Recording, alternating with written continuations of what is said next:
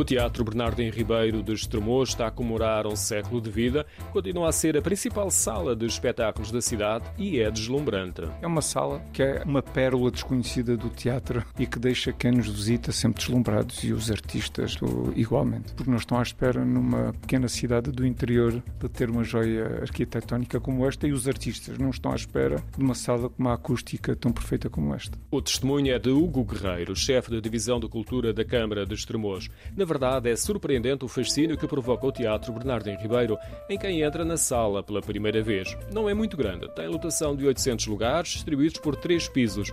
O que mais impressiona é o detalhe, o cuidado decorativo.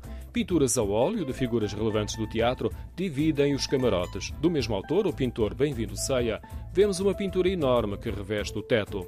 Todos estes elementos remetem-nos para a história do edifício, que, apesar das várias reformulações e do incêndio, preserva a matriz original. Está uh, mais ou menos como foi deixado pelo arquiteto Eugênio da Maia, um arquiteto de Lisboa. Obviamente tem as adaptações não é, de uma sala de teatro, mas em termos de desenho, portanto, mantém-se mais ou menos na mesma. O teatro continua em atividade, teve uma programação especial para assinalar o centenário e habitualmente é muito diversa. Como adianta Luís Parente, um dos programadores, além dos espetáculos, o Teatro Bernardo Ribeiro tem uma sala de exposições e está aberto para visitas. O teatro está sempre aberto. Quem quiser visitar não só as exposições temporárias, mas o próprio Teatro Bernardo Ribeiro, uh, podem fazê-lo à vontade. Portanto, é só pedir aos nossos funcionários que eles fazem uma, uma visita guiada pelos cantinhos do nosso Teatro Bernardo Ribeiro. Quando chegamos à Avenida 25 de Abril, reparamos de imediato no teatro devido à fachada decorada nos três pisos. Está encimada com máscaras que ladeiam o escudo de Estremoz, uma forma simbólica de mostrar como o teatro sempre procurou uma profunda relação com a comunidade local que não se limitava à função de sala de espetáculos. Tínhamos inclusivamente um, um jardim de inverno